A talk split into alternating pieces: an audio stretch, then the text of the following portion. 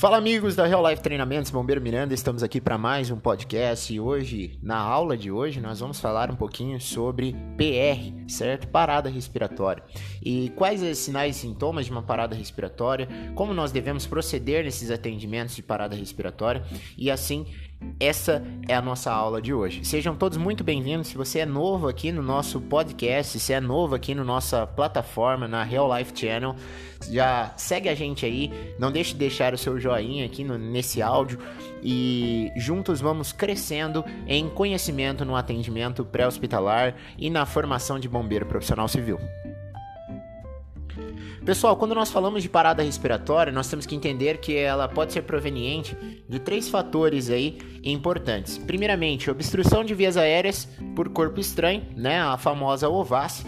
E esse corpo estranho nós sabemos, já, já aprendemos aí nas nossas videoaulas. Se você é, não acessou ainda o nosso canal no YouTube, acesse o nosso canal no YouTube que você vai saber um pouquinho mais sobre obstrução de vias aéreas. Mas os corpos estranhos podem ser alimentos sólidos ou líquidos, certo? Que podem estar aí é, entalados, né? Ou travados aí na garganta, na região da epiglote é, das nossas vítimas em si. E isso causa o que? Uma obstrução da passagem do ar, da passagem normal do ar para a traqueia até chegar nos pulmões e acontecer aí a troca gasosa.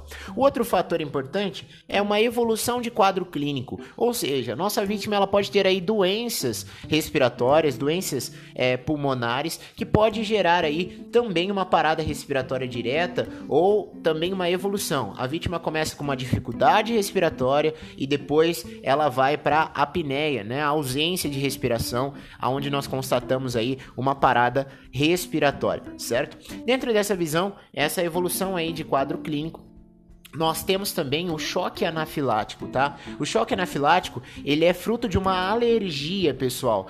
A minha, a minha vítima, ela pode ser alérgica a um determinado alimento, ela pode ser alérgica a, a picada de insetos, e a partir do momento que ela entra em contato com algum desses dois fatores, ela vem a ter uma evolução.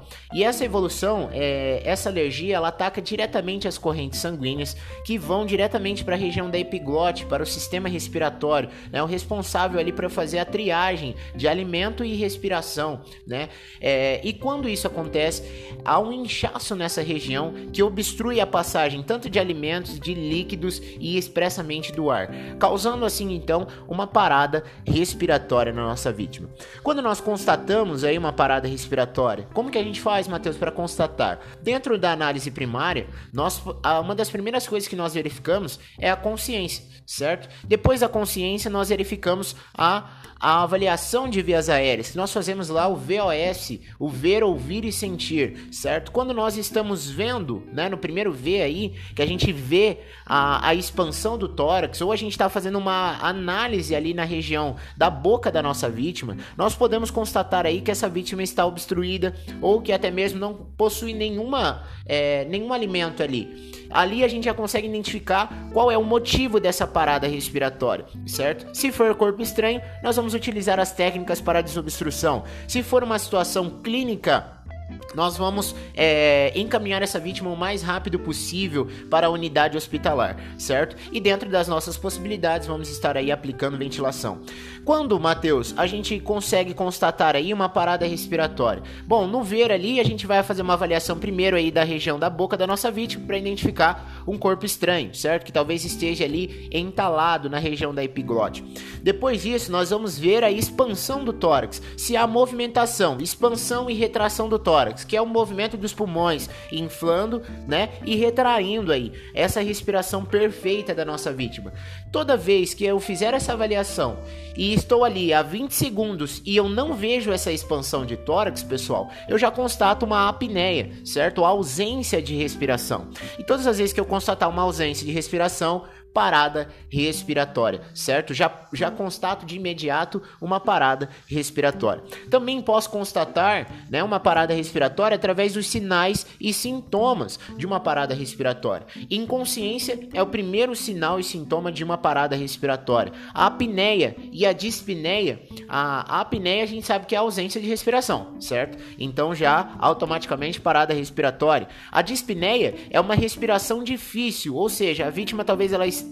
tá conseguindo receber uma porcentagem de, de ar, certo? Ela tá recebendo uma porcentagem de ar, só que esse ar tá sendo difícil, ela tá puxando dificilmente esse ar. Também é um sinal e sintoma aí de uma parada respiratória, tá?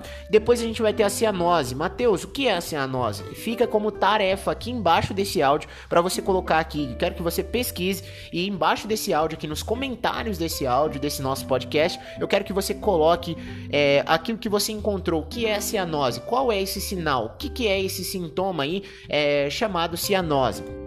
Abaixo, pessoal, nós vamos ter aí a ausência de frequência respiratória, ou seja, não tem movimentos de expansão do tórax, conforme a gente já falou aí minutos atrás. Depois a gente vai ter, pessoal, um aumento da frequência cardíaca, ou seja, eu posso chegar numa cena e a minha vítima ela ter ausência de respiração, mas ela ter pulso.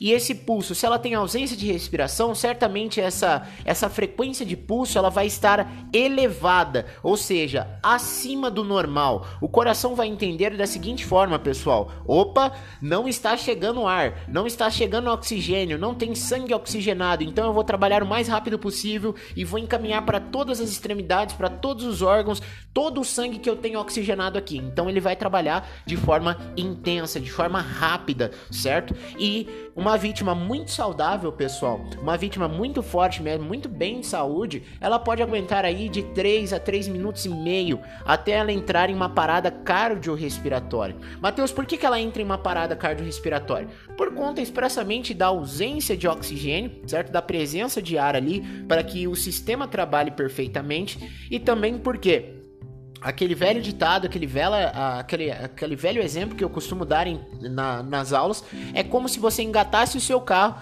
em primeira e quisesse ir de Ribeirão até a cidade de Franca ou de Ribeirão a Araraquara ou qualquer outra cidade. Você vai caminhar poucos minutos ali com aquele carro. Você pode até ir, você vai caminhar alguns metros, até mesmo talvez alguns quilômetros. Só que vai chegar algum certo tempo que o motor não vai aguentar e ele vai vir a parar, ele vai vir a fundir. Então, da mesma forma, se a ausência, a ausência de respiração, aumento de frequência cardíaca, a tendência é que é, em poucos minutos aí, em cerca de 3 minutos, haja também ausência ausência de pulso, certo? Há também ausência de é, frequência cardíaca, tá? Então esses são os principais sinais e sintomas de uma parada respiratória. Pessoal, como que a gente faz aí para proceder em situações aí? Como que eu faço para atender, Mateus, uma vítima em parada respiratória? Primeiro passo, pessoal, é o que a gente já fez aqui, análise primária. Não tem como eu constatar uma parada respiratória sem realizar análise primária. Então vou constatar, vou fazer a análise primária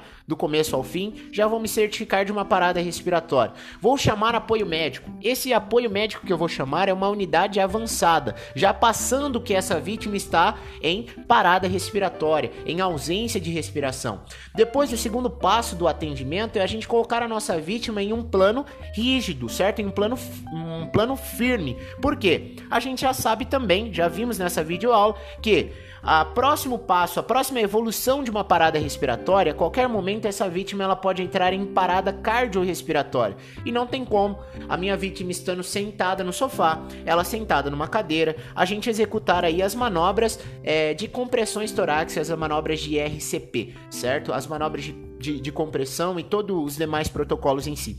Então, o segundo passo, depois de eu chamar o, o terceiro passo, depois de eu chamar o apoio médico, é colocar essa vítima ao solo, né? E assim já deixar ali. Terceiro passo, quarto passo, perdão, a gente vai fazer aí as manobras de chin lift ou jaw thrust, né? De alívio de vias aéreas, tá? A gente vai aliviar as vias aéreas. Terceiro passo, a gente vai utilizar aí a, a, as técnicas de ventilação, vamos aplicar ventilação nessa vítima até a chegada do apoio médico. E em última instância, pessoal, o último passo aí do atendimento é ficar acompanhando frequentemente os sinais vitais dessa vítima, certo? Certo? Porque a gente já sabe que dentro de 3 a 3 minutos e meio a nossa vítima pode entrar aí em uma parada cardiorrespiratória. A partir do momento que ela entrar em parada cardiorrespiratória, nós vamos seguir os protocolos de RCP, o protocolo de PCR e o protocolo de RCP, certo, pessoal? É, os principais equipamentos, Matheus, que eu posso estar aplicando essa ventilação aí do quarto, quinto passo que você acabou de falar pra gente.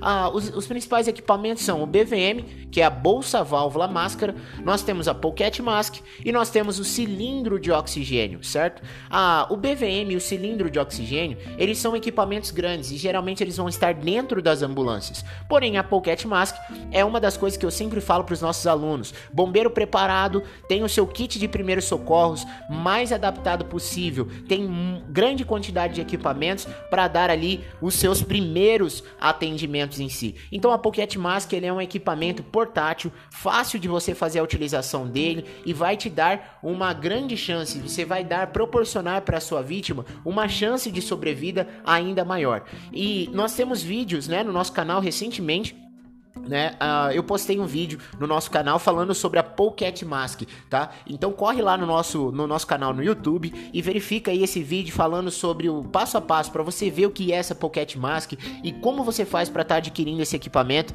e aderindo ele no seu kit de primeiros socorros. Cilindro de oxigênio, ele geralmente vai estar aí dentro da ambulância. O BVM também, tá? Se você está trabalhando aí em um ambiente que seja um ambiente privado ou você é um socorrista e trabalha dentro da ambulância ambulância, você vai ter esses dois equipamentos aí, a, o BVM e a Pocket Mask.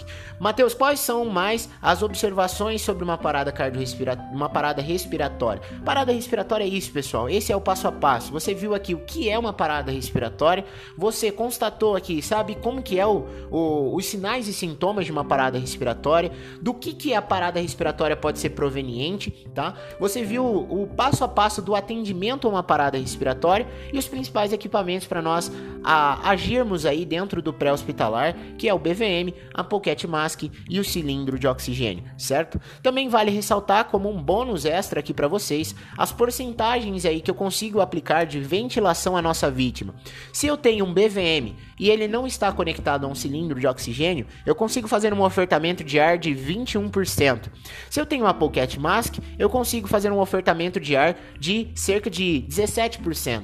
Se eu tenho um cilindro de oxigênio, eu vou conseguir fazer um ofertamento de oxigenação para minha vítima de 100% tá, pessoal? Então esses são os passos a passos fundamentais aí para você fazer um atendimento a uma parada respiratória. Espero que todos vocês tenham gostado dessa videoaula compartilhe esse áudio nos, no, nos grupos, né, é, da sua família, para que todos saibam qual é o passo a passo, como você constatar uma parada respiratória, do que, que ela é proveniente. Essa informação, essa videoaula é de utilidade pública, certo, pessoal? Então faça essa tarefinha, deixa essa tarefa aqui para vocês. Duas tarefas. Uma para você colocar aqui nos comentários desse áudio como você faz para constatar uma parada respiratória, é, perdão, você passar aí o passo a passo do que é uma cianose, né, dar citar exemplos aí de cianose, o que é a cianose e também compartilhar esse vídeo nos áudios, nos grupos aí de WhatsApp da sua família, dos seus amigos, para quê? Porque situações clínicas podem acontecer a qualquer momento em qualquer lugar com qualquer pessoa. E quando a gente tem falta de conhecimento, quando a gente não sabe o que fazer, geralmente essa pessoa ela pode ter evoluções clínicas e irreversíveis. Então, quanto mais conhecimento nós conseguimos compartilhar, mais pessoas podem estar sendo salvas com a, a sua ajuda, com o seu apoio. Forte abraço do Bombeiro Miranda da Real Life Treinamentos. Vamos ficando por aqui com mais um podcast, mais uma videoaula. Forte abraço a todos e até mais.